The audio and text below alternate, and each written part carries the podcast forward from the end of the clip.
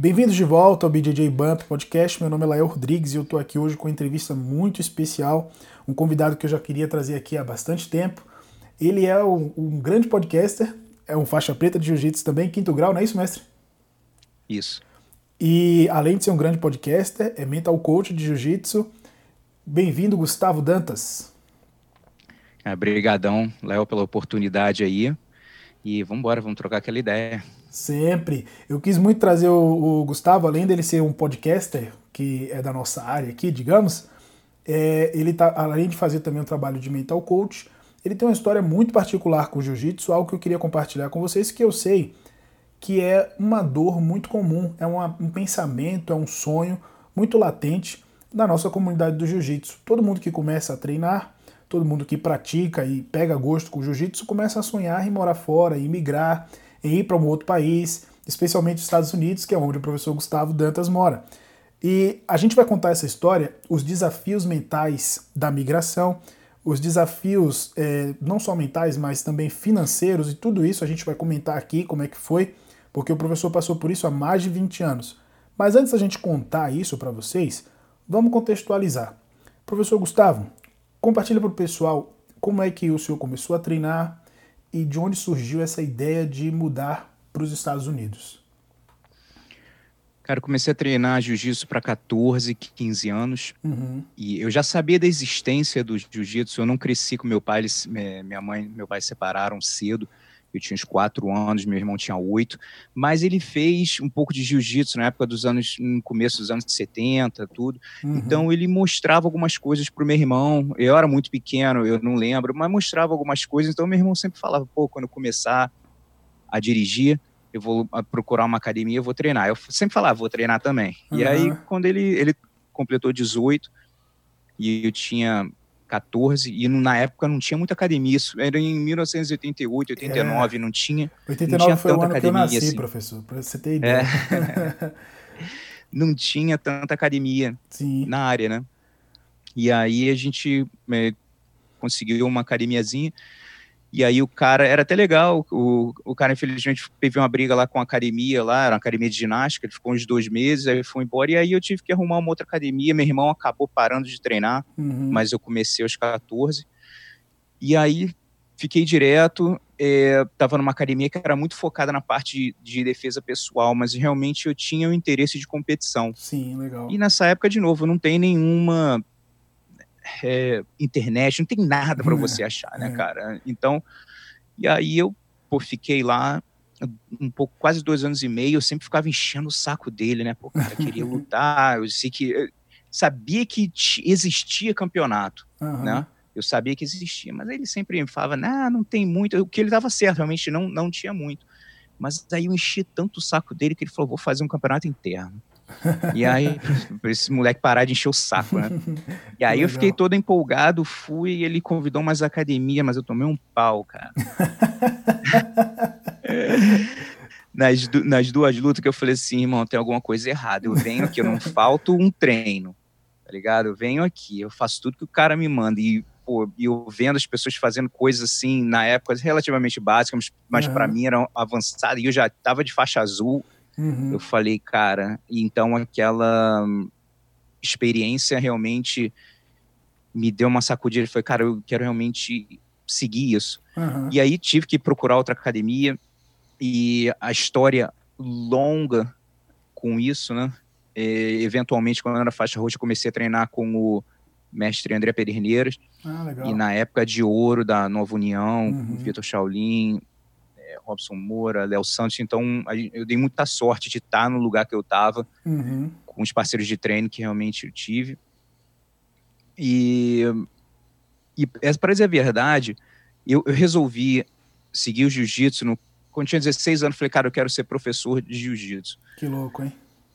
E eu falei, quero ter um dia minha academia e tal. E na época né, não tinha campeonato mundial, essas sim, coisas, não tinha nada sim, disso. Sim, então era só realmente eu queria ter. Só aconteceu, eu nunca achei que realmente eu fosse morar no exterior. Eu sabia, eu achava que eu ia sair do Rio. Que no Rio começou a crescer, crescer de tal maneira. Falei, a concorrência estava muito grande na época, né? É, eu falei, eu vou ter que arrumar um lugar. E essa parte do exterior que aconteceu eu gosto sempre de perguntar assim, todo mundo tem algumas frases, né, cara, que a gente uhum. aprende na vida e a gente tenta usar ela do melhor jeito possível Sim. na nossa vida. Tipo assim, é, uma que eu gosto, trabalho árduo é a raiz da autoconfiança, né? Quando você sabe que você uhum. fez o trabalho inteiro, frase. Qual a frase boa que você gosta de carregar com você? Ah, tem que ser indesistível. Meu professor fala todo dia. e para todo mundo que está escutando aí, cada um tem a sua frase, né? Sim, sim. E a minha que eu eu escutei quando era mais novo, alguma coisa não era exatamente as mesmas, as mesmas palavras, mas era se você se você procura por uma grande oportunidade, aceite um grande desafio. Sim. E então se você parar para pensar Sensacional. nos momentos da sua vida que você aceitou um grande desafio, cara, com certeza teve uma grande oportunidade de, mesmo que seja de aprendizado, de Sim. repente você não teve o resultado que você quis, uhum. né? Mas foi um desafio que você se esforçou muito, de repente não conseguiu o resultado que você queria, mas de repente anos lá na frente você falou, pô, cara, foi uma benção aquela, aquela lição. Total, total. Vamos dizer, né? E aí, em 1997, estava treinando para o Campeonato Mundial e eu conheci um gringo, o Steve, ele morava em Las Vegas e foi se preparar lá na academia do Dedé para o Mundial. Uhum. E aí eu conheci, a gente, e eu vi, é, eu vi o primeiro dia, e no segundo eu vi, sabe aquela resenha depois da aula, todo mundo ali sentado, sim, trocando sim. ideia, rindo tal. O bom e eu vi o cara né? no, é, e eu vi o cara no canto, assim, alongando sozinho, deu uma pena do cara, foi, pô, meu irmão, deve ser muito ruim você chegar num, num, país e, pô, né, não sabe falar nada, e se sentir meio uhum. deslocado tal. E eu tinha uma bolsa de estudo no cultura inglesa, e minha mãe conseguiu, ah. então eu já fazia mas eu nunca tinha experimentado. Olha aí que é, falar. É, é, né? uma das perguntas que eu vou fazer lá na frente sobre o inglês, né? Isso. É. E aí eu nunca tinha tentado falar, até porque na, eu sempre fui um cara muito calado, muito na minha, então eu entrava muito e saia calado na aula de inglês. Eu já, tipo assim, não falava muito bem. Uhum.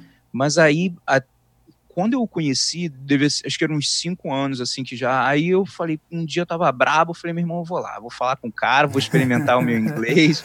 É a hora né? Aí eu comecei a conversar com ele e falando, pô, qual é o seu nome e tal. Ele abriu um olho assim, caraca, você fala inglês? Eu falei, mais ou menos, devagar. e aí começamos a trocar ideia, o pessoal veio vindo assim, pô, Gustavo, não sabia que tu falava inglês. Eu falei, pô, nem eu, cara. e aí foi, aí a gente fez amizade, sabe? Aí em 98 ele voltou uhum. pro Mundial de 98, mesma coisa. Ele até ficou uns dias lá em, é, lá em casa com a minha mãe, na, lá em Vila Isabel, no Rio de Janeiro. Pô, e aí foi quando as coisas mudaram. Ele falou para mim assim, porra, cara, vai ter um campeonato é, em Los Angeles, esse 98. Sim. E eu moro em Las Vegas, pô, você pode pô, ficar lá em casa, a gente vai de carro, são cinco horas de carro, uhum. você não uhum. precisa pagar hotel, você cala com a gente. É, pô, são daqui a seis semanas. Isso era dois dias antes do Mundial de 98. Aí ele falou, pô, o que, que você acha? E aí, de novo, aquela frase vem: se você procura por uma grande oportunidade, Sim. aceite um grande desafio. Então, eu falei, cara, essa eu sempre tive vontade de lutar no exterior. Sim, sim. Né? Então, e aquela oportunidade apareceu. Então, você tem duas opções, né? O pessoal que está é, tá escutando aí, né? É, você nessa situação você vai falar, ou você vai falar, pô, irmão, tá muito perto, cara. Pô, próxima é. vez, né? Pô, não me preparei não direito, isso, né? É, pô, porque quando o cara falou assim, o que, que você acha? Eu falei assim, na minha cabeça, eu, eu me imaginei lá. Assim, quando ele falou, eu, eu falei assim, meu irmão, vou. Na hora eu falei, eu vou. Uhum. Aí ele, pô, vou, pô, legal, você, é, eu sei que a dificuldade aqui de pegar visto, essas coisas, você tem visto? Eu falei, brother, não tem nem passaporte, nem dinheiro, mas eu vou. e, e, eu botei aquilo na minha cabeça falei assim, cara, é, eu vou. E aí, porra, uma história que eu posso ficar aqui longa para contar o que que eu tive que passar nas próximas cinco semanas para conseguir consulado, uma briga do cacete. Não, Resu até é, hoje é, resu... se hoje é difícil, imagina, né, vinte é, e tantos anos atrás. Resumindo, é, nessas situações, você tem que perguntar qual é o pior cenário.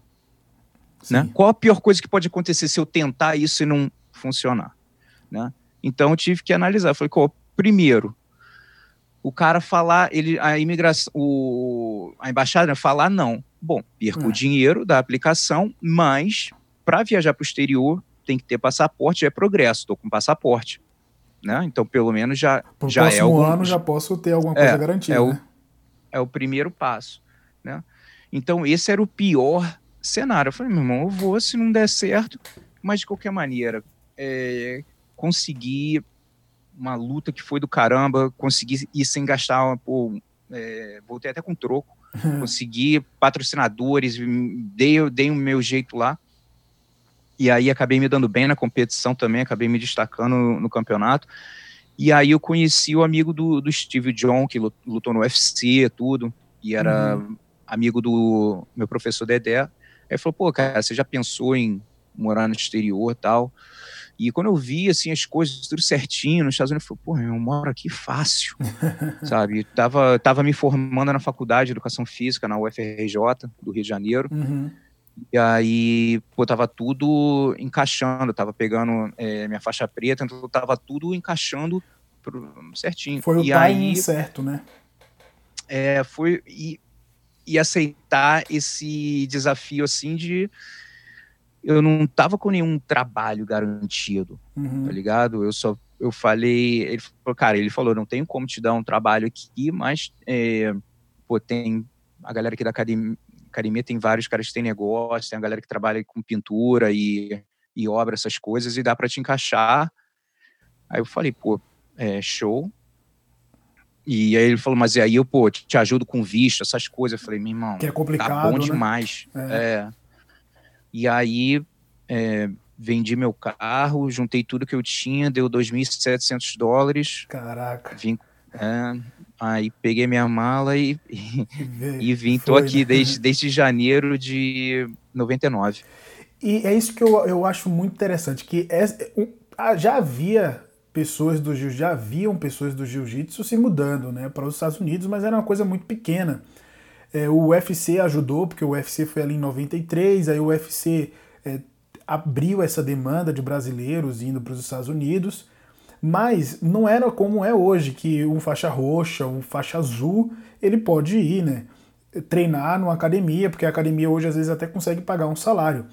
Foi uma época muito, assim, vamos usar um termo até engraçado, pré-histórica do jiu-jitsu, né? É, é, pré essa popularidade, até o campeonato mundial não acontecia nos Estados Unidos ainda, ainda era na Tijuca, que era a tua cidade. Exato. Então, de certa forma, você estava indo para contramão do fluxo. Muita coisa. Né? A contramão do fluxo. Eu sei que, poxa, morar nos Estados Unidos é, né, como você falou, um país todo organizadinho, o um país das oportunidades, ganhar em dólar, a moeda é melhor. Mas o processo de imigração, ele nunca é fácil. o pessoal não entende isso. Por mais que o país seja bom, você tem que deixar a família para trás, você tem que se adaptar com um novo idioma, por mais que você já falasse inglês. E além de tudo, ainda tinha a questão do jiu-jitsu que não era tão popular ainda nos Estados Unidos. O jiu-jitsu praticamente nem existia. Quando você chegou aí, como é que foi essa adaptação? Os primeiros anos assim? Cara, demorou até eu viver do jiu-jitsu, no caso, foram só exclusivamente do jiu-jitsu, foram mais ou menos uns seis anos, se eu não me engano. É, meu irmão. É... Muito tempo plantando Outra... para colher, hein? É, cara, outra fa... eu também, eu, de repente, eu vou estar tá falando algumas frases aqui que eu, que eu gosto também, que me motivam a, a, a entender que estou no caminho certo Sim. e eu gosto, gosto de passar também para os uhum. ouvintes, para o pessoal pensar que é o palestrante motivacional Jim Rohn, é R-O-H-N, o último nome dele.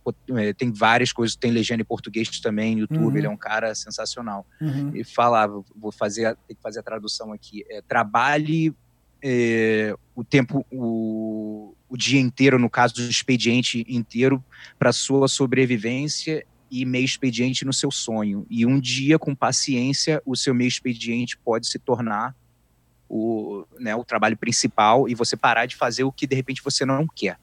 Interessante, né? muito bacana. Porque porque quando eu é, é um gráfico quando você vê um gráfico, né? Tipo assim, a coisa que você quer tá aqui do lado, a carreira tudo, mas você tá aqui do outro começando. Uhum. Porque quando eu cheguei lá, Eu não fui para me mudei para dar aula de jiu-jitsu. Eu Sim. cheguei lá, nem o jiu-jitsu nem tipo assim de meio expediente era, porque eu não ganhava dinheiro nenhum. Uhum. Então era totalmente vo é, voltado para sobrevivência Uhum. dos Uhum. trabalhos que eu fiz de é, de várias coisas, de como pintor, de jardineiro, de motorista, de várias coisas diferentes assim Uhum. né?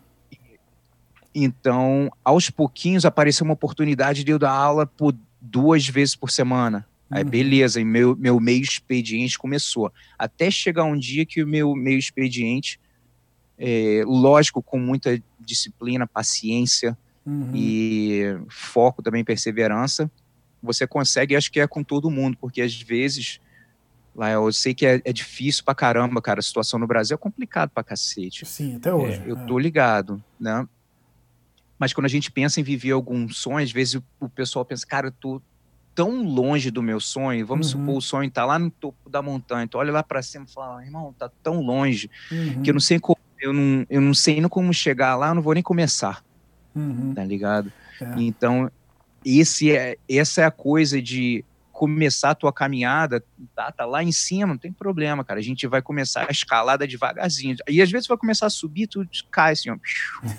não tem problema. E tem aquele né? lance, Tá que tudo bem, você vai subindo, subindo, subindo, e quanto mais perto do, do, do topo, né, quanto mais perto do cume, parece que ele tá distante. Por mais que você tenha É. já subido 80%, você olha pra cima, parece que ele ainda continua distante, né? É um negócio muito louco, né?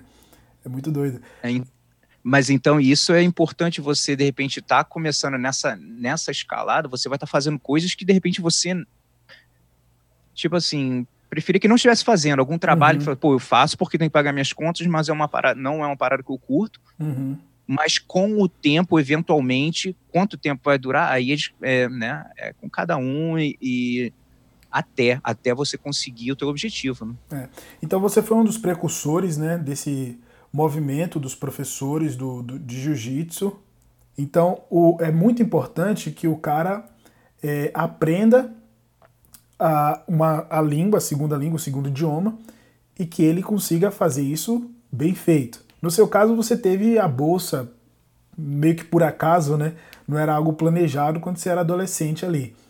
E hoje em dia é muito importante que o praticante de jiu-jitsu ele pelo menos tenha noção do inglês, não é isso? Cara, eu sou suspeito assim para falar porque realmente eu, estudei e ainda estudo inglês. Uhum. Então acho que vem de cada um. Eu, pô, tem vários amigos meus que é...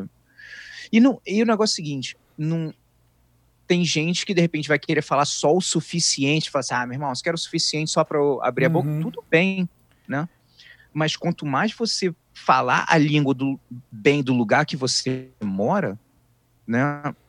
cara, vai, mais portas vão se abrir para você.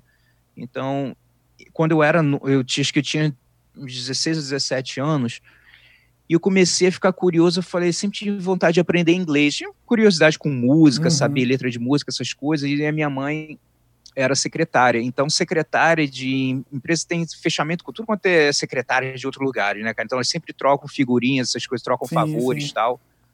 E ela conhecia a secretária do presidente do Cultura Inglesa.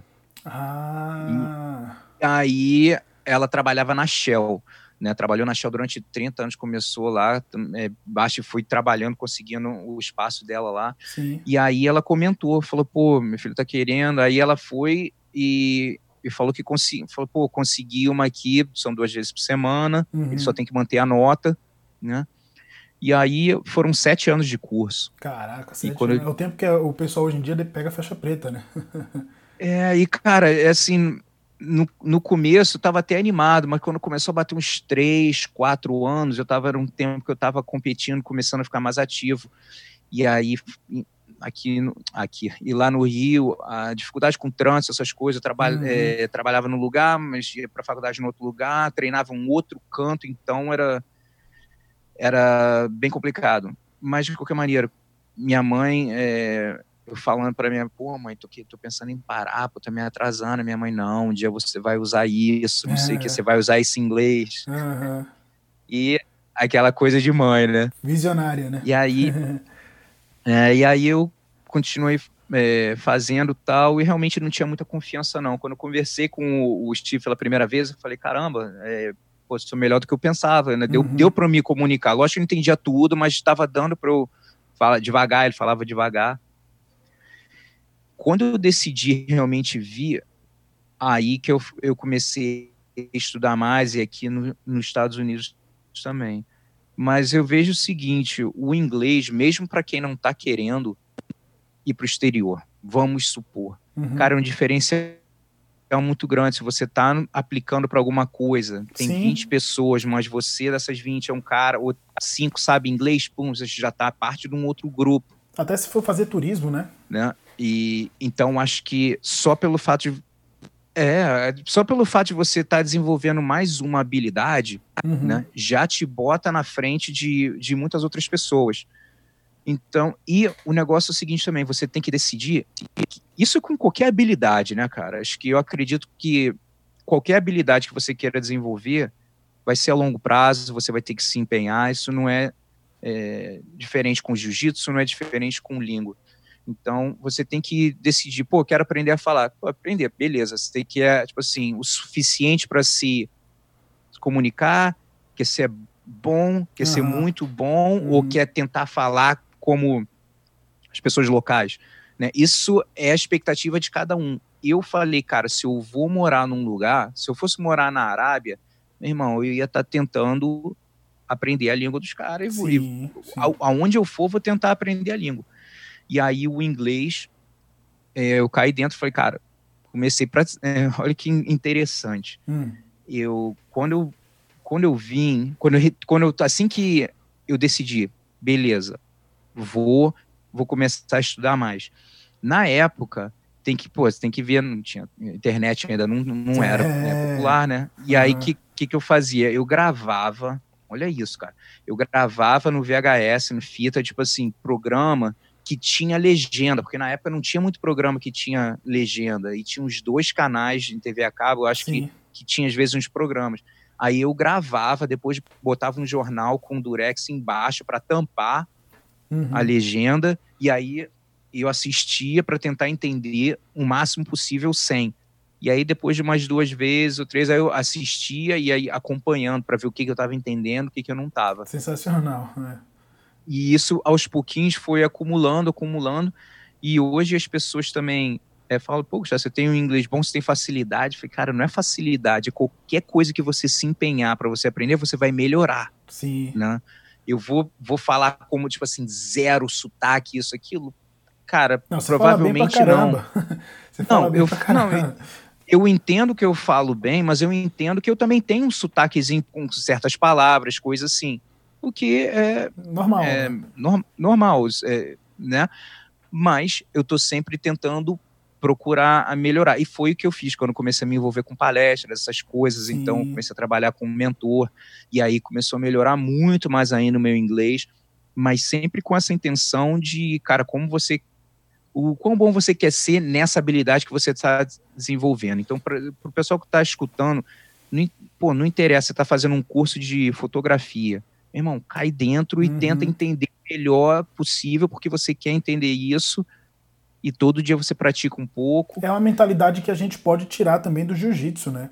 Quando a gente começa Lógico. com jiu-jitsu, a gente encana com uma posição ali, a gente não sossega até a posição sair. Quase todo mundo é assim, ninguém. Ah, isso aqui eu desisto. Não, quando você aprende uma coisa nova que você gosta, você fica ali tentando, tentando, e você erra mais do que acerta, né? No jiu-jitsu você erra muito mais do que você acerta. Com qualquer outra coisa na vida vai ser assim também, né? É, uma das melhores coisas do jiu-jitsu, eu acredito que é o desenvolvimento dessa resiliência emocional, uhum. né, que você transfere, é uma das coisas que eu não falo com outros atletas, que eles conseguem transferir para a vida pessoal, profissional, a mesma uhum. disciplina que se atingiu. Se você conseguiu atingir algum tipo de sucesso em alguma área, né, é, e sucesso que eu digo, né? Tipo assim, campeão mundial. Não, você aprendeu, você, você se tornou competente nessa, nessa habilidade. Você pode ser competente em outras habilidades também. Com certeza.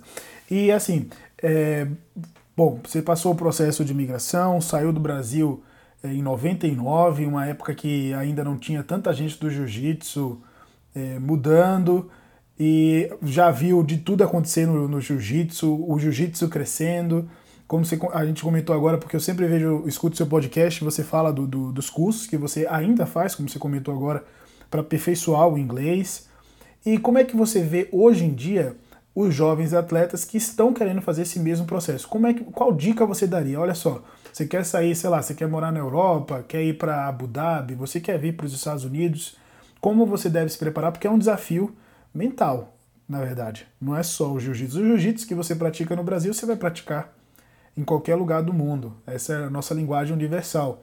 Mas tem, tem várias outras coisas extra tatame que a pessoa precisa se preparar e estar é, pronta né, para o que deve é. O que é que você diria para quem está nessa caminhada, essa jornada? Qual seria o seu conselho? Bom, se eu pensar, vamos supor, pô, muito tempo atrás, e de novo, né, cara, é, é muito tempo, tempo atrás, muita coisa diferente.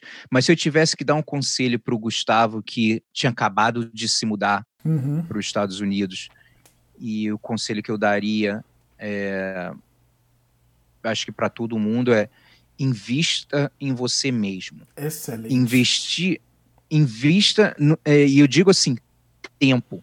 Se tiver dinheiro para investir, melhor, ainda, mas investe o seu tempo. Perfeito. Por que, que eu digo isso? Se tiver dinheiro, melhor ainda, porque, lógico, tem. Cara, né, tem tanta informação legal online, tem muita porcaria, mas é. tem muita informação gratuita. Sim, sim. Cara, YouTube, é, Google, cursos básicos online, todo dia se você fizer um pouquinho, quanto mais você se autoconhecer, uhum. né, com certeza lá na frente vai fazer diferença. E foi uma coisa que demorou muito para eu melhorar, foi o hábito de ler, de pegar mais informação. Leitura. Sempre foi faculdade, essas coisas todas. Né, foi, acho que muita coisa fiz no instinto, mas eu só comecei a realmente investir conscientemente investir em mim mesmo uns 10 anos atrás, que eu comecei a realmente uhum. investir. Então, investir o seu tempo e, pô, tem tantos vídeos motivacionais ou cursos online de desenvolvimento pessoal. Perfeito. Então, porque quando você vai para o exterior, cara, você, a gente sempre fala, eu falo muito a respeito de estar tá com a mente blindada para as competições uhum, e uhum. para você ter uma performance excelente. Mas a verdade é que a gente está com a mente blindada para vida. Perfeito. Ah, o, o campeonato é uma coisa tão pequena assim, quando a gente vê. Lógico que é a carreira de muita gente, uhum. e, mas eu digo assim: a briga principal é essa aí que a gente está agora, as dificuldades agora, essa parada desse vírus aí, aí, como é que pois faz? É. Vai fazer o quê? Tem que ter né? disciplina Esse agora, é um, né? é, esse é um momento que você tem que estar blindado, e eu acho que o jiu-jitsu ajuda, as competições ajudam mais ainda. Então, o meu o meu maior, e acho que as pessoas também é, muita gente eu vou estar falando isso e pô, vai passar por um ouvido para o outro. Eu tenho um filho de 19 anos. Uhum. Então eu falo com ele a respeito disso, entra num, entra num ouvido e sai no outro. Só vai entender lá na frente, né? É, vai falar assim, porra, bem que meu pai me falou. Então, mas eu acho que você adquirir novas habilidades e você conhecimento, uma coisa que eu aprendi, não existe nada mais lucrativo que o seu conhecimento. Ninguém vai tirar perfeito, isso de você. Perfeito. Perfeito. Ligado? Então, é, eu acho que a importância de estudar é muito grande. Não que eu fosse assim pôr um, um aluno excelente na escola, uhum. tal, até que depois que eu, eu repeti de ano até que eu melhorei. Mas é, é, eu acho que com o tempo você começa a ver assim, pô, gostar das coisas, tem certas coisas que você gosta de estudar, né? Sim. Quando você vai ficando mais velho, fala, pô, não gostava de escola, mas tem certos tópicos que você vai se conectar e vai estudar. E isso é o que você, que você tem que procurar. Se você que está aí, está escutando, realmente, pô, tá com esse tempo aí de bobeira na mão, esse é o momento de ver, pô, o que que eu gosto, o que que eu gostaria de aprender uhum. mais a respeito, o que que é algo que quando terminar essa loucura aqui, vai ajudar a progredir Sim. a minha vida um pouquinho, um por cento. E não é, às vezes, quem, né? quem já está no podcast, quem já está escutando o podcast é porque já está procurando esse a mais. Exatamente, estímulo, exatamente. Né? Exatamente. E até dando os parabéns que quando eu faço assim algumas coisas desse tipo, às vezes eu nem, nem falo obrigado, pô, obrigado, não obrigado, não, parabéns, cara. Você podia estar tá fazendo outra coisa, tá Verdade. dormindo, tá de bobeira, e você tá olhando, isso é uma coisa que o meu mentor me ensinou ali, fazer é, seminário, essas coisas, falou, cara, eu não agradeço por obrigado porque tá aqui. Não, cara, parabéns para você, irmão. Podia estar tá fazendo nada, podia estar tá em casa, de bobeira, dormindo. Verdade. Você investiu o teu tempo, você entrou, você veio aqui. Uhum. Parabéns, cara. Então, parabéns para quem está escutando e não só isso, mas está disposto a executar né, nesse conhecimento que você está aprendendo, seja desse podcast ou de qualquer outro. Perfeito. Porque é, tem a diferença, tem um conceito bem legal que é do é, chama the, li, uh, the Librarian of the Mind, que é o que é o bibliotecário da mente uhum. e tem o guerreiro da mente. Uhum. Bibliotecário da mente é aquele cara que estuda tudo, meu irmão, sabe os livros, sabe a, sabe a porra toda, mas não executa nada. só na o cara teoria. só tem aquela informação. Uhum. É, não, legal, o cara sabe isso, vai perguntar, o cara sabe isso, isso, isso. Agora, o guerreiro da mente é diferente. O cara não só ele aprende, mas ele bota na reta, ele tenta o que ele tá aprendendo, ele Perfeito. vai errar, ele vai, vai cair, vai fazer erro, não tem problema, mano. Você, tudo que você está aprendendo, você está executando. Uhum. Então, com isso, é, se é para errar, vamos errar logo, meu irmão, e levantar logo. Uhum. Então, que às vezes a gente fica com aquele medo de, pô, mas se der, se der errado, cara, eu não tenho falo, eu não tenho nem tempo para pensar, ficar pensando, ah, eu errei, pode. eu dei mole, eu, porra, tipo assim, passa tão, né? É, mas tem que isso é parte do desenvolvimento pessoal. Cara. É isso uhum. que é começar a prestar atenção no que está passando na sua cabeça, né? Boa. Prestar atenção no que os outros estão falando para você, né? E uma coisa que eu não fazia antes, esse tipo de é, autoconsciência, de desenvolver a sua inteligência emocional, isso é um, é um processo. E que acabou né? se tornando o seu um trabalho dia. também, não é isso, professor? é, é uma, uma, é uma das áreas que eu foco isso porque é uma paixão muito grande que eu tenho, porque eu tive muita dificuldade com performance em, em é, competição. Era a minha pergunta, era a minha pergunta. Não, não, sobre, não só sobre competições, mas o, existem desafios mentais. Você deve ter passado por isso mais ainda, porque é numa época que você estava isolado, vamos dizer assim. Quando você mudou para os Estados Unidos, você fica isolado. Não tinha internet para você se comunicar fácil com os parentes não tinha, não era tão fácil, eu não sei se era, né? Eu tô presumindo, mas comprar passagem para vir para o Rio, não podia vir toda hora. É, e aí você também comentou aqui que teve que trabalhar com outras coisas, então são vários desafios mentais que você teve que superar para estar tá onde está hoje. E uhum. o seu trabalho, além de ser um grande podcaster, como eu comecei né, falando aqui na nossa entrevista, é um professor de jiu-jitsu, foi um competidor ávido, ainda compete né, de vez em quando? Cara, eu atualmente não, já tem é, é, uns três anos já que eu não luto, mas é, é aquilo. Competição é que nem coceira, tá coceira, coça, não tá, não coça. e a, a, participando aí, dando aula de jiu-jitsu, você tem um trabalho como mental coach, que é um trabalho extremamente bem sucedido. Você já ajudou atletas de alto nível, campeões mundiais, pan-americanos, europeus. É, esse trabalho surgiu de uma dor que, você, que o senhor passou nesse processo ou só foi algo relacionado a competições? Eu fiquei com essa curiosidade. Cara, eu acho que todo mundo que está assistindo, você já competiu também. Sim, não? sim. Então, Muito. Já teve algum, você já teve algum campeonato que você saiu, você falou assim, irmão, não era eu ali, não sei o que, que houve, mas não era eu lutando ali. Já. Já aconteceu com você? Já, várias vezes, várias vezes, várias vezes. É. É. Então acho que o pessoal que está escutando aí o podcast pensa nisso, alguma uma competição que você saiu e falou assim, irmão, o que, que aconteceu? Uhum. Né? E, ou seja, algo estava te prevenindo de você ser a tua melhor versão ali. Sim. No tatame e a responsabilidade é sua de descobrir o que, que é isso, o que que estava te prevenindo, porque muitas das vezes vários tra os traços se repetem, uhum. ou seja, às vezes coisas que possam estar te prevenindo de você ser a sua melhor versão no tatame, uhum. pode também estar te prevenindo de ser a sua melhor versão na vida pessoal e profissional. Total, total, tem tudo a ver. Uma coisa puxa a outra, né? Então a, é, a competição ajuda muito. Então eu eu acredito no jiu-jitsu como isso, uma o jiu-jitsu é uma ferramenta de defesa pessoal, além de uma arte marcial incrível, lógico, você... Uhum. E, a, e a parada é o seguinte, eu acredito que você não precisa de competição, tá? Para você ter os benefícios do jiu-jitsu, de se sentir confiante, aprender como se defender e autoestima tal, uhum. com certeza. Contudo, se você quiser amplificar o poder dessa ferramenta, um excelente meio de amplificar o poder dessa ferramenta de jiu-jitsu são as competições? Uhum. Então, é, eu acredito que essa parte emocional, assim, você tem um crescimento muito grande competindo.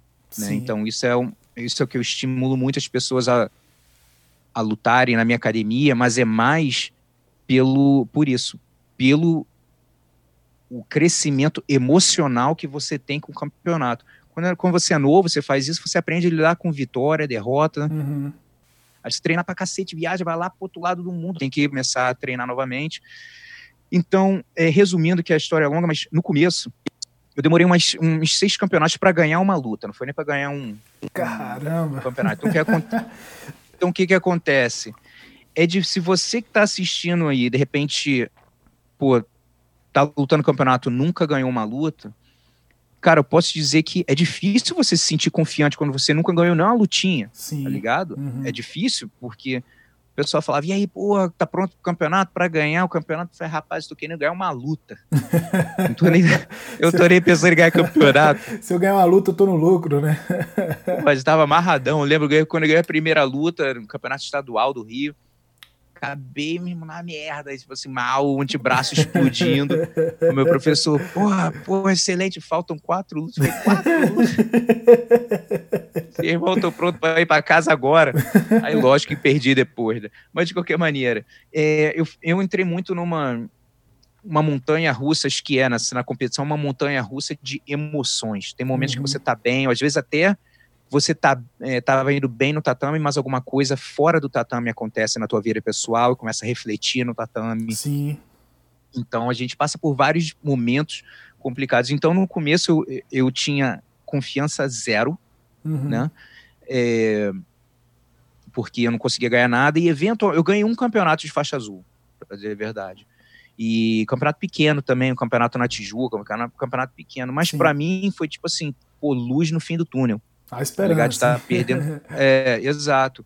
Então, eu, eu não tive. Tem amigos meus que, pô, cara top, top, que vai contar, não conta nem numa mão quantas, quantas lutas os caras perderam de, até a faixa preta, coisa assim, né? É. As exceções. Quem dera eu pudesse falar isso, mas não é o meu caso.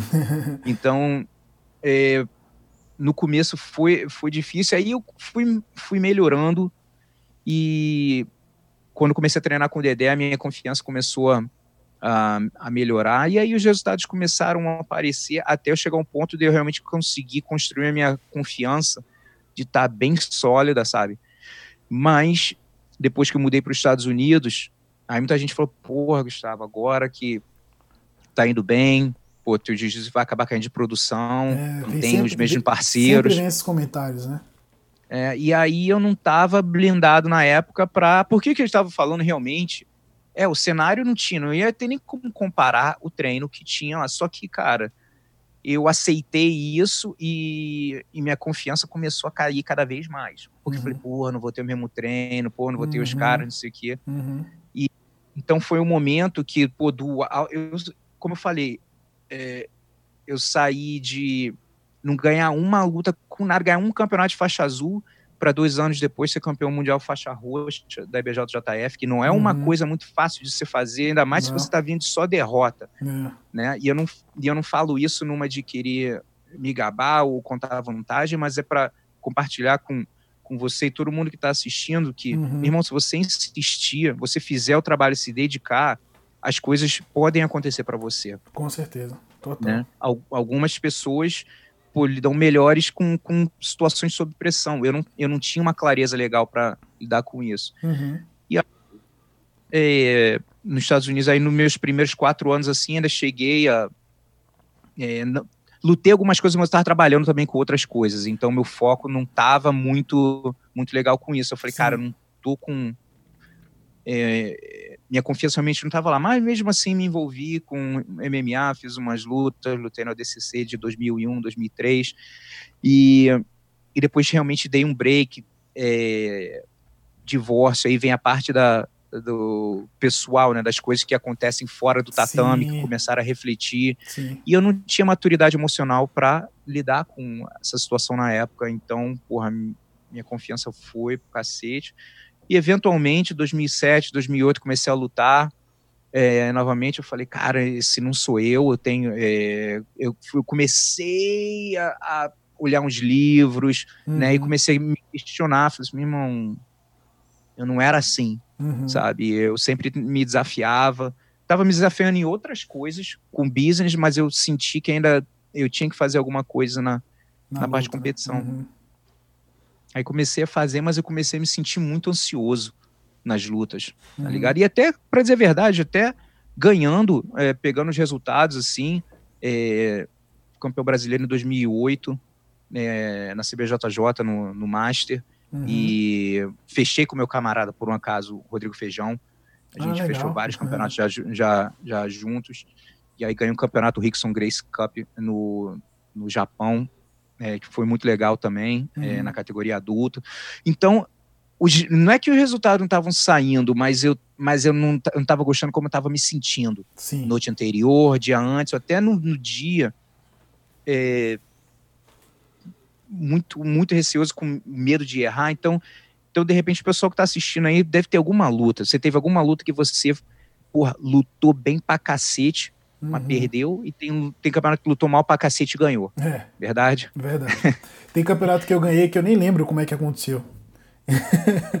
você vai, faz duas, três lutas e depois você fica assim, cara, o que foi acontecer naquele campeonato? Eu nem lembro o que, que aconteceu. É. Então a gente não dá pra gente analisar só por resultado, por uhum. medalha. Uhum. Você, tem que, você tem que analisar baseado como você se sentiu. Perfeito. Essa é a minha recomendação para todo mundo. Uhum. Assim, depois do campeonato eu pergunto, sempre pergunto, e aí, como é que se sentiu bem? Bem como? Pô, bem, conseguiu soltar como conseguiu lutar como você treina na academia? Não. Ah, então não foi tão bem. É, não foi tão bem assim, né? é, e, sacou? Então quando você começa a, a meio que cavar e procurar assim, é, você vê, né, que essa dificuldade. E aí eu fui lutar, tinha ganho o, o, o Master de 2010, no Internacional de Master no Rio, 2010. Uhum. E aí tinha ido lutar logo, as três semanas depois, era um Vegas Open da BJJF. E aí tinha só um cara só na minha categoria e eu tava me cobrando muito. Não sei se você já, já foi para algum campeonato assim que você foi, que no papel você falou assim, pô, sou melhor né? Conquistei é. mais que esse cara. Ainda mais quando eu acho que favorito. também. É. Você já passou por Aí, isso, né? Você vê o nome na chave do cara que você já ganhou, você meio que, ah, né, tô favorito na chave. E. Aí, mas aí eu tava me botando muita pressão. Fui lá que fui com a minha equipe, porra, levei uns 40 alunos para lutar. Uhum. É, e aí a gente. Até a equipe foi bem também. E aí eu lutei, mas é, eu não gostei como eu me senti, sabe? Eu, eu me senti. É, ganhei, até marquei bastante ponto. Uhum. E até falando, conversando com um amigo meu, eu falei, porra, bicho, ganhando do cara 18 a 0. O que tá reclamando de quê? Aí eu falei, cara, não é o pô, não é, você não tá entendendo. Eu é porque o cara, tipo assim, não tinha um jiu-jitsu legal. Vou ser uhum. honesto, né? Mas, é, mas eu não estava conseguindo. Então, mesmo ansioso, as posições estavam entrando, porque, tipo assim, tecnicamente eu era melhor que o cara. Certo. Mas se fosse um cara de frente, assim, eu, eu já ia sabe, ia me complicar, porque eu não estava me sentindo confiante por cima, uhum. com, com medo de passar, de errar posição, e aquilo me, me, eu, eu fiquei incomodado. Eu falei, pô, vou lutar absoluto. Aí na primeira luta no absoluto, eu lutei com um cara que tinha sido até campeão pan-americano, super pesado, e eu perdi por uma vantagem, mas, cara, eu lutei como se eu estivesse na academia. Mas sabe, tranquilo. eu lutei muito bem, é, lutei, cara, lutei super bem, só o cara lutou bem também, lutou melhor. Que aí eu falei, pô, como é que eu posso lutar bem numa categoria e não na outra? Não faz sentido nenhum. O tatame é igual, o oponente é diferente, mas eu tô tentando fazer a mesma coisa, tentando fazer meu jiu-jitsu. Aí que foi o meu estalo para começar, fui, assim, eu tava em Las Vegas ainda, fui no Google, falei, irmão, tem que fazer, eu tenho que achar alguma, eu tenho que achar a raiz do problema. Excelente. E aí botei no Google preparação psicológica para atletas de jiu-jitsu, não existia. E aí eu falei, aí eu comecei a ver um, uns cursozinhos online. Uhum. E aí comecei a investir nisso, era um livro com CD, na uhum. época era um CD, nessas coisas.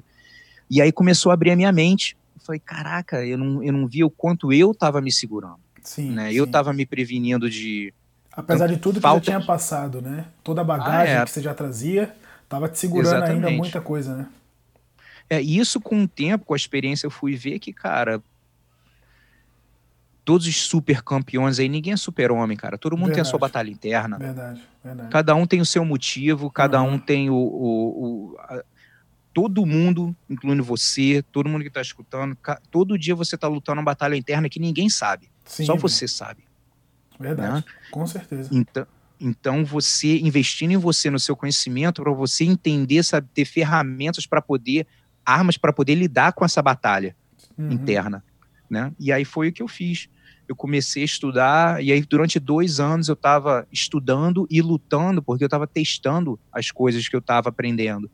Né? E aí eu comecei a compartilhar com os alunos meus, eu, eu vi assim, com certeza você conhece alguém na academia que pô, treina muito bem, mas chega no campeonato não consegue se desenvolver, né? Tu vários, fala assim, meu irmão, vários, cara, é um, cara é um animal, meu irmão, como é que é, isso acontece? É, o pessoal brinca que é o leão de treino e gatilho de campeonato. É, é, cara, então, acontece, eu comecei a trocar ideia com alguns deles, né, foi aos pouquinhos, falando, pô, é, e aí eu comecei a ver a diferença no desempenho deles, uhum. né?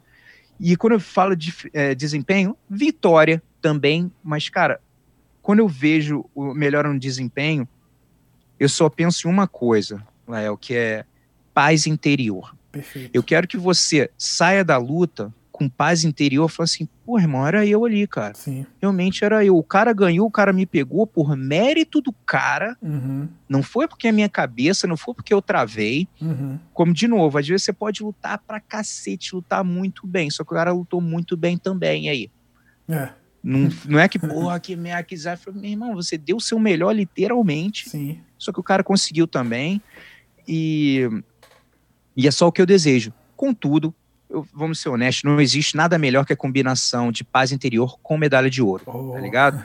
Pô, você é saiu bem, perfeito. você se sentiu bem, fala, caraca, como eu me senti bem e ganhar uma realmente é uma coisa assim que não tem preço né? Esse sentimento. Porque às vezes a gente pode ganhar, lutar mal pra cacete, amarrou que nem um louco, e a gente ganha, aí fala assim, ganhei, mas volta para casa meio, é, ganhei, maneiro, valeu, tal. O cara ganha medalha e fica se desculpando porque ganhou a medalha, né, de ouro.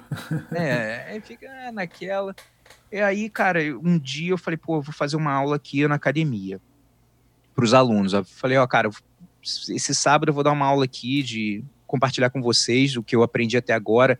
Nessa, até essa hora eu já tinha já tinha terminado meu curso de mental coach. Uhum. Aí eu falei, cara, eu vou com, eh, compartilhar e por 40 alunos apareceram. Caramba. Né? E, então você nunca. Você sempre acha que você é o único que tem um problema, né, cara? Sempre tu tá no campeonato e ninguém tá nervoso, tá todo mundo, meu irmão, blindado. É. E, e aí eu comecei a fazer, comecei a, a compartilhar, e aí eu vi que falei, pô, cara, eu acho que eu posso atingir mais pessoas, e aí fiz minha primeira palestra oficial num hotel tal, e aí com 80 pessoas, aí foi bem legal. E aí eu falei, cara, eu não quero ficar viajando, fazendo seminário direto, aí criei uns produtos online, uhum. né, de para voltado para competição de competidor de jiu-jitsu em, em inglês. E, e aí foi o começo, isso foi o começo né? E aí eu comecei a divulgar, até hoje os cursos ainda vendem, e por um acaso, é, todo o dinheiro voltado da venda do site vai que eu, eu sou cofundador de uma, de uma ONG que ajuda projetos sociais sim, no Brasil, sim. e a venda dos produtos vai, vai toda para ela. Sensacional. É isso que eu ia falar, você tem um, um até para um, um incentivo para o pessoal, né? Vai lá ou escutar o podcast em inglês, que já é uma maneira de você treinar e aprender o inglês também. Eu, é. eu pratico muito escutando já os podcasts. Eu gosto de podcast, eu gosto de jiu-jitsu. Quero aprender inglês, poxa, perfeito, né? A oportunidade está aí. E tem muito conteúdo gratuito também lá, né? Então é. você tem quantas entrevistas já no, no podcast? 96, é. Que chama The BJJ Mental Coach, não é isso? Isso, isso. E esse, esse no caso, é voltado para a parte de que, de novo, já tem tanta gente falando só de jiu-jitsu, de uhum, técnica. Uhum. Eu falei, cara, eu gosto de falar muito de vida, de business, sim, sim. né? De desenvolvimento pessoal. Uhum. E aí o, é praticamente voltado para empreendedores que têm o jiu-jitsu na vida. Boa. Né? E aí, pô, vem de tudo, vem, fa vem faixa azul, vem faixa preta, dono de uhum, academia, dono de uhum. alguma coisa, sabe? É, até de de ONG também. Então eu falo, é, então a gente fala, pô, 10% de, de jiu-jitsu, na verdade. Né? Quase como foi a gente aqui. fala das, é, a gente fala das lições do jiu-jitsu, né? Que o jiu-jitsu, né? E como a gente implementa, e essa é a mensagem principal, como você vai transferir todo o aprendizado do jiu-jitsu na vida. Perfeito. Isso é que é o mais importante. E aí agora, começando, eu, eu fazia vídeo em português há muitos anos atrás. Sim. Lá, muito, não muitos anos, mais uns quatro anos atrás, e aí pô, fiquei enrolado com muita coisa, os vídeos ajudaram bastante gente também. E aí agora estou fazendo mais entrevistas é, em português, falando da parte psicológica de competição. Isso, mente blindada, não é isso? Isso. E aí a gente está fazendo agora, então foi bem legal, vários grandes nomes que estão vindo. E, e nessa época agora do coronavírus, fazendo mais live, né? É, então, botando mais conteúdo. Uhum. E, cara, tô com uma ideia de criar algo para o público brasileiro. Durante muitos anos eu fiz produto em inglês, minha vida escrevi Sim. um livro em inglês também. Então, tudo voltado. Em, aqui, em dois anos eu vou ter vivido, acho que metade da minha vida no Brasil, metade nos Estados Unidos. Uhum. Né? Então, é, tá chegando o momento de eu fazer um, uma coisa assim. Então vem coisa boa por aí, vem coisa boa por aí. É. E tem o, o, podcast em português também, já tem algumas entrevistas lá bacanas. Eu vi que o Michael Lang foi lá. E é o Mente Blindada, não é isso? Isso, mente blindada, eu boto 24 barra 7, que é você tem que estar blindado 24 horas por dia, 7 dias da semana, de novo, para a vida, não é só para competição não. Perfeito. Então, gravei essa semana com o Robert Drysdale também, que campeão mundial, faixa preta, com campeão da DCC, conversei com Cavaca, com o mestre Libório, é, Vitor Shaolin, Tanquinho. Sou uma galera muito boa. Vou entrevistar até o Cyborg segunda-feira. Já tinha entrevistado ele em inglês. Legal, legal. Então, um aprendizado muito grande pra gente que faz podcast, né, cara? e, e é o que o senhor acabou de comentar. Para quem tá escutando, parabéns, que você tá aprendendo no, no, no, tempo que você estaria no trem, no ônibus, no seu carro, sei lá, escutando uma música, você está aprendendo jiu-jitsu, você está aprendendo lições da vida. Porque todo mundo que chega no nível que, que das pessoas que o senhor citou agora, passou por muita coisa. Tem muita história para contar, tem muita história para contar. Professor, a gente já está caminhando aqui para o final da entrevista e durante esse período de coronavírus, todo mundo em casa, quarentena, a gente ficou até meio carente de do que consumir, mas graças a Deus a comunidade do jiu-jitsu toda se mobilizou para indicar coisas e também para produzir. O senhor comentou agora que está fazendo mais live no Instagram, é, tem muita gente fazendo, tem muita coisa para consumir e eu queria indicações aqui para os nossos ouvintes. A primeira uhum. indicação que eu ia pedir é de um livro, pode ser inglês, português, pode ser do jiu-jitsu, pode não ser do jiu-jitsu, um livro que o senhor indicaria para os nossos ouvintes. Bom, antes da gente falar de dar algumas indicações, eu quero só mencionar algumas palavras é, chave nesse momento do coronavírus, porque, como eu falei, Perfeito. a gente tem que estar tá preparado psicologicamente para a vida. E é uma Perfeito. coisa que eu já defendo há muito tempo. O pessoal vem nos meus seminários, aí eu sempre zoo, falando, pessoal, acho que veio aqui, vou dar a fórmula para ganhar a medalha de ouro. Falei, vocês estão viajando. é, né? Então a gente vem aqui, eu venho aqui para dar uma sacudida no pessoal e ver que é, se blindar para a vida. Então, primeiro, primeira palavra que vem na minha mente todo dia é aceitação. Aceitação não é aceitação de ah, vou me aceitar, me entregar. Não, não, não. É o que é. Uhum. É o que é. Aceitar as coisas. Seria muito são. melhor se não tivesse. Seria muito melhor se não tivesse coronavírus. Ah, porque se a China, ah, porque o presidente. Irmão, é o que é. Uhum. Se a gente for e viver um dia de cada vez, é o que é. E segunda palavra, gratidão. Cara, é, a gente está vendo no Brasil cada história muito triste. Uhum. E isso começou agora, a gente está gravando isso. Né, pessoal, isso aqui vai estar tá gravado durante muitos anos. Então, se você está escutando isso agora, há 10 anos na frente, e fala, lembra daquela aquele coronavírus, que loucura é? Está acontecendo agora. Né? Então, é, a gratidão de que, primeiro, se você tem, cara, você tem um teto em casa, você Perfeito. tem água, Perfeito. você tem comida. Porque aqui nos Estados Unidos, o pessoal é nega mal acostumado. Então, por isso você vê muito imigrante dando certo aqui, porque os caras já viram outras realidades uhum. e não querem voltar. Então, às vezes, o, o americano é, gosta de reclamar. Relaxa eu tava um vendo uma pouco, né? É, porque, tipo assim, país de primeiro mundo, né, cara? Aham. Então eu tenho falado mais, porque tava, tava vendo uma entrevista com uma senhora indo na comunidade, falando com as pessoas, falando da importância de álcool gel, de ter Aham. sabão. Ela falou, pô, você tem sabão em casa? E ela falou assim, filha, a gente não tem água. Tem dias que a gente não tem água, tá ligado? Pois é, então, quando você acha que tem problema, cara, tem gente que tá, tá, muito pior. pô, a gente vê, vê que a gente não tem problema, Uhum, né? uhum. Então, acho que ter a gratidão e a terceira, é, eu acho que é ter a visão de poder ajudar os outros de alguma forma. Algum tipo né? de doação, cara, algum tipo de doação mínima. Mesmo se, porra, não tô com uma coisa. Pode doar teu tempo, assim, alguma Pronto, coisa, alguma coisinha para ajudar, porque nesse momento, cara, é, realmente não vai dar vazão, hospital ou essas coisas, a Uhum. parte de alimentação nas comunidades Uhum. vai começar a ficar complicado pra cacete e acho que vai ser um momento que a população realmente Vai vai, ficar carente, é.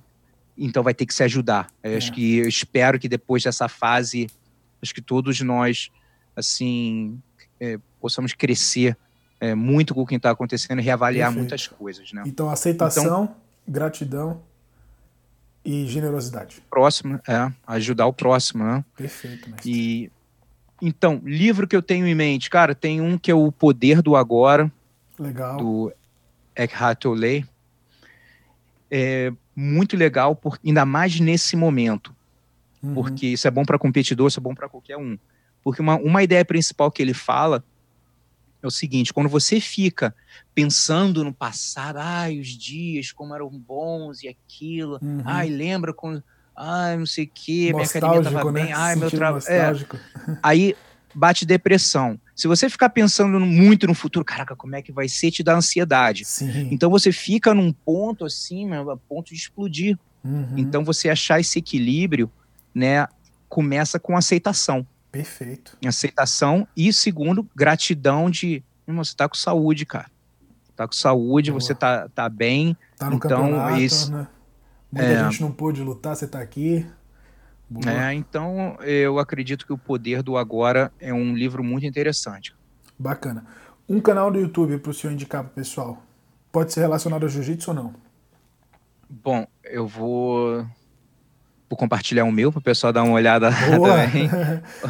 Eu tô, pra dizer a verdade, eu tô até começando a ficar mais ativo com que eu fazia muito Facebook na época, Uhum. dei um tempo, então ainda tô começando o meu.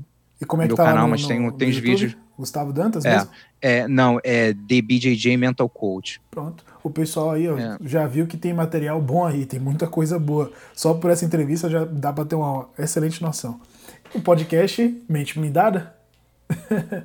Eu escuto mais audiobook, né? Que aqui nos Estados Unidos é legal que tem Hum. a opção de você escutar o livro, né? Narrado pelo autor ou não. Uhum, Então, uma coisa que, pô, seria muito bom pro Brasil, cara. uhum, Pô, a galera que tá num metrô, tá num ônibus, tá num trem, uhum. sabe? É, eu, eu, escuto, eu tenho um cara que eu acompanhava, ele falava assim: transforme o seu carro, né? Se você dirige longe ou o que for, o, o seu transporte, nas, numa, é, numa faculdade ambulante. Ou Perfeito. seja, meu irmão, você tá andando e tá levando conhecimento com você. Perfeito. Bacana. Bacana. Então eu, eu no meu carro, normalmente, ou é algum conteúdo ou é silêncio. é porque eu gosto de pensar também. Sim, sim. Então eu gosto de, né, então eu gosto às vezes de só ficar é, no silêncio. Então, com relação ao canal, pô, eu não sei se tem é, que eu vou eu vou procurando às vezes algumas pessoas que alguns nomes é, que eu gosto, mas eu gosto é, uma sugestão que eu tenho de um cara para vocês botarem no, no YouTube. Então não é um canal, mas é uma pessoa para vocês olha- olharem. O nome dele é Les Brown, L E a outra palavra Brown, B R O W N, Uhum. Les Brown. É um palestrante motivacional sensacional, tem muita coisa com legenda em português, já aprendi muito, é, muita coisa com ele, um cara old school, assim, que Uhum. tem aqueles conceitos que, irmão, independente da época, né, eles funcionam. Tive a oportunidade de é, assistir ele numa palestra uma vez sensacional. Então, eu recomendo, se você tá afim de pegar um. E, cara, tem várias, tem várias coisas. Então, esse é uma pessoa que realmente fez uma. É, acho que a gente tem me mentores virtuais, né, uhum. né, cara? Sim, tem. E eu posso dizer que ele é um deles, um deles para mim. Perfeito. E do podcast? O senhor falou? Cara, podcast. Deixa eu ver aqui. Em, em português eu tô tão por fora que eu ainda Pode nem ser inglês nenhum. mesmo. Pode ser Não. inglês mesmo. Cara, o o Joe Rogan é um cara interessante, uhum. né? Tem, você pode ver no, no podcast dele no YouTube, tem vídeo, tem uns, uhum. tem uns que mostram só uns clipes, algumas coisas assim. Então, para quem quer melhorar o inglês, de repente bota a, legenda e escuta uns clipes, Sim. sabe? Porque eles são longos, então de repente você pega um, um tópicozinho, vai, vai fazendo. E, cara, vou te falar, ele é um. Atualmente, eu, eu, muita gente sente dessa maneira também ele é um dos caras que faz. Acho que é um número um, assim, no mundo de fazer propaganda do jiu-jitsu de graça. É verdade. É eu, verdade. Cara, toda semana, eu juro para você, toda semana, e já há meses, é difícil não vir pelo menos uma pessoa falando como é que você ouviu falar de jiu-jitsu? Joe Rogan. É. Pelo, pelo, tem vezes que é tipo assim, três num dia, juro para você. Sensacional, né? Porque, porque o pessoal é, fica curioso, ele tá sempre falando, né? Que ele treina. E a audiência ou, dele não é só do pessoal da luta, né? Apesar dele ser um cara Exato. Luta, né? E o cara faz um episódio assim, ó, pum, um milhão de pessoas estão escutando, tá ligado? O mínimo, então né? é, é, é muita é, gente. Então ele é, é, então, mas ele é um cara assim que eu, eu, eu curto as ideias dele, um cara bem, bem para frente, um cara bem inteligente, vale a pena. Bacana. É, uma música pode ser uma música, um artista ou um, um CD, assim, um, que você queria indicar pro pessoal? Rapaz, eu, por exemplo, quando eu trabalho, eu gosto de escutar música clássica, assim, sem, sem uhum. voz, né, nada, eu gosto, assim, que é, é, é, bem tranquilo. Mas eu tenho, assim, no, eu vou no Spotify, não tem um artista, mas eu boto, assim, é, música dos anos 80, tá ligado? Aí eu escuto, fico escutando umas coisas, assim, é, é legal, mas eu gosto muito de, eu gosto muito, muito de, de música instrumental.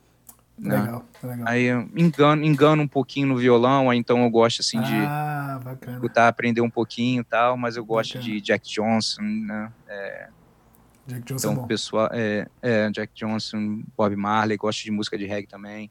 Então, de tudo um pouquinho. Aí sim. E agora, por último aqui, pode ser um filme, um documentário ou uma série. Ou um de cada. Não sei como é que você, você consome aí. Cara, eu não assisto. Eu, pra dizer a verdade, eu não tenho nem eu não tenho TV a cabo em casa. Então, tipo assim, eu não, eu não vejo. Tenho televisão em casa, mas eu não, não, não é ligada, não tem uhum. é, antena, alguma coisa assim. Então, eu tô sempre procurando. Mas eu gosto muito de conteúdo, é, de assistir de, de vários documentários, né? Eu também. Eu assisto um por dia, praticamente. Cara, tentando ver, pensando em, em alguma coisa aqui, mas eu não, eu não sei. Teve um, um que eu estava assistindo outro dia com a minha esposa, é, aquele tinha, é, bom, no Netflix, que era o Ícaros, que era um documentário a respeito da, do, do doping, na Rússia. Sim, eu assisti isso aí. Cara, que loucura, loucura. aquilo. É. Eu fiquei de cara. Eu, eu, eu, eu tava assistindo, falei, meu irmão, esse cara sabe que tá sendo gravado? Mas sabe, sabe o, que, o que é bacana? Que assim, tem esse conteúdo no Netflix e a gente que é da comunidade esportiva, às vezes não deixa passar batido, sabe? E é uma coisa que todos nós deveríamos ver, né? Tá falando de uma coisa tão comum, uma coisa que é tão debatida, é. que deve ser debatida na nossa comunidade, e a gente, ah, vou assistir uma outra série que às vezes não vai te adicionar, não vai te retornar nada, né? Nada contra, eu gosto de assistir série também. Lógico. Mas, Tem o seu momento, né? É, mas, não, mas você vai se entreter, porque é um entretenimento, Netflix, e você também vai refletir né, sobre questões importantes na comunidade esportiva. Né? É, esse aí foi um, foi um que eu assisti a segunda vez novamente, tem umas duas semanas, e foi um que me marcou, que realmente eu fiquei chocado uhum. com o esquema que parece um filme, negócio que os caras fizeram, é um aquela né? missão impossível que os caras estão fazendo, eu falei, uhum. que que é isso, cara? Então realmente é, vale a pena, vale a pena ver. Bacana. Professor, essa entrevista foi sensacional. Muito obrigado por compartilhar a sua história, todos esses insights poderosíssimos para mim foi um seminário particular a gente conversar aqui. Eu agradeço muito sua disposição, seu tempo. Você está aí no, do outro lado do, da América, né? Do outro extremo da América. E tirou esse tempo para conversar comigo e também trazer informação aí para os nossos ouvintes. Agora, se eu deixei de perguntar alguma coisa, o microfone é do senhor, pode falar o que quiser, deixar um recado para o pessoal, fica à vontade aí. Cara, agradecer essa oportunidade aí também, que até muita gente no Brasil não sabe a respeito do meu trabalho, como eu uhum. saí, né, do, tô 21 anos nos Estados Unidos, é. então muita gente não sabe a respeito do trabalho.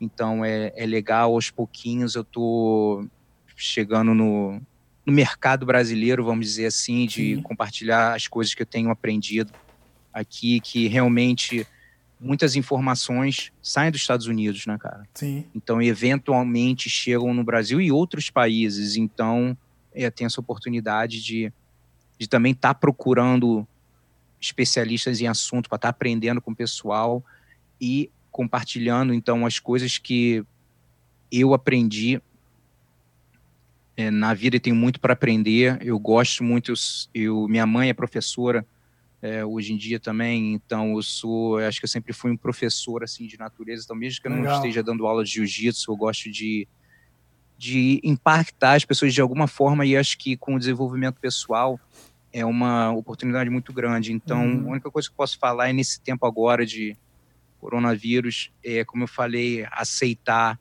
ter essa gratidão, ajudar os outros e o que que você vai tirar de lição quando você quando terminar isso tudo e falar, pô, uhum. tô, é, tô melhor do que antes, né? E eu acho que é, usar esse espaço tem uma coisa que eu gosto de me perguntar todo dia e eu vou dar de sugestão para você que está aí assistindo, está escutando. Todo dia quando você acordar, primeiro, lógico, agradecer mais um dia que você está é, aí vivo, uhum. né? E qual seria uma ação, você tiver que fazer uma coisa hoje que vai te ajudar a progredir na sua vida, a um passo mais perto de onde você quer atingir. Não é porque às vezes eu quer dar um pulo, né, cara? Ah, tô aqui, tô lá. Pum! Não, não, não tem não tem carona de Deus com um helicóptero que vai pegar aqui e vai te deixar ali, né? Verdade. Então você vai, então você vai é, ter que fazer respeitar o processo, né? Então respeitar o processo de crescimento. Então se é 1%, show uhum. 1%. Sempre falo, se você é um competidor, fala, pô, Gustavo, eu tô. É, eu sinto que quando eu luto, eu, eu só consigo mostrar 40% no meu potencial. Beleza, usa 100% dos 40 que você tem e, cara, vamos trabalhar para fazer 41. Boa. Né? Não tô, né, uhum. 40, agora tô com 80, não, cara. É, é. É, alto nível, a melhora é muito devagar. É tipo assim, é consistência. Então, acredito que esse é o momento de pô, você acordar e falar, pô, cara, o que, que eu posso fazer hoje? Uma ação que vai me ajudar a atingir meu objetivo daqui a três meses, seis, um ano, ou o que for. Sensacional. Então, cada uma ação por dia, cada, cada coisinha vai, vai chegar lá na frente e vai conseguir. É, como eu falei, eu dei aula, é, comecei a dar aula mesmo em, quando, em 1995. Uhum.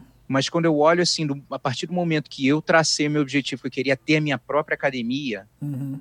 é, em 1992, e eu consegui a minha academia em 2012. Foram 20 anos. Caraca. Eu estava vivendo do jiu-jitsu. Eu estava vivendo jiu-jitsu. Uhum. Eu dava uma academia de MMA e tal. Só que eu estava sentindo que minha parada foi, cara, eu não quero mais me envolver com MMA. Uhum. Não quero ter, eu preciso fazer a minha parada. Né? Mas foram muitos anos e e às vezes a gente fica botando tanto foco assim no resultado, pô, mas ali, mas uhum. até eu uhum. chegar lá para ter minha academia.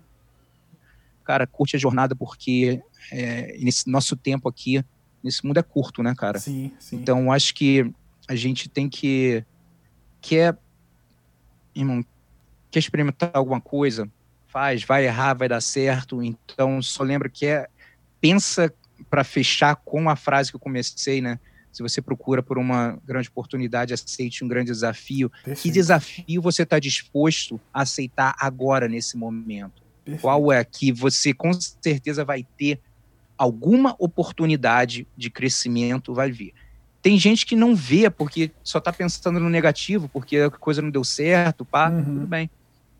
Mas pensa que esse desafio pode ter certeza, cara, alguma oportunidade vai vir. Então você tem que ter clareza para ver quando ela aparecer, você vê que valeu a pena. Excelente, professor. Excelente. Sem palavras. Muito bom. Pessoal, não deixa de seguir aí as redes sociais do professor. Como é que tá no Instagram, professor? É Gustavo Dantas BJJ, Brasileiro Jiu-Jitsu. Né? Tá fazendo Gustavo live. BJJ. Tá fazendo live em português, em inglês. Tem podcast em é, inglês, em português. É. Tem muito e conteúdo. E agora lá. o live. É, o live eu tô fazendo até um pouquinho mais de português, assim, também, tem sido uhum. legal, mas essa semana eu também tenho uns 15 lives aí já programados já para essa semana. Então, botando conteúdo direto, porque eu sei que quando as coisas voltarem ao normal, não vou poder estar tá fazendo é, isso tudo de. E depois de vai live. ficar disponível no, no, YouTube, alguma coisa assim? Cara, por um acaso eu comecei a gravar ontem. Ah, é, gravei um ontem no, no meu telefone, já devia ter feito antes, mas dei mole. Mas a partir de agora eu vou gravar e fica em pé, né? Naquele jeito assim, uhum. no YouTube não é o ideal, mas para quem de repente curte a pessoa Sim. e quer saber mais a respeito do O importante é o conteúdo, eu... né? É o conteúdo. Exato. Professor, muito obrigado. Deus abençoe. Até a próxima, pessoal. Os. Os.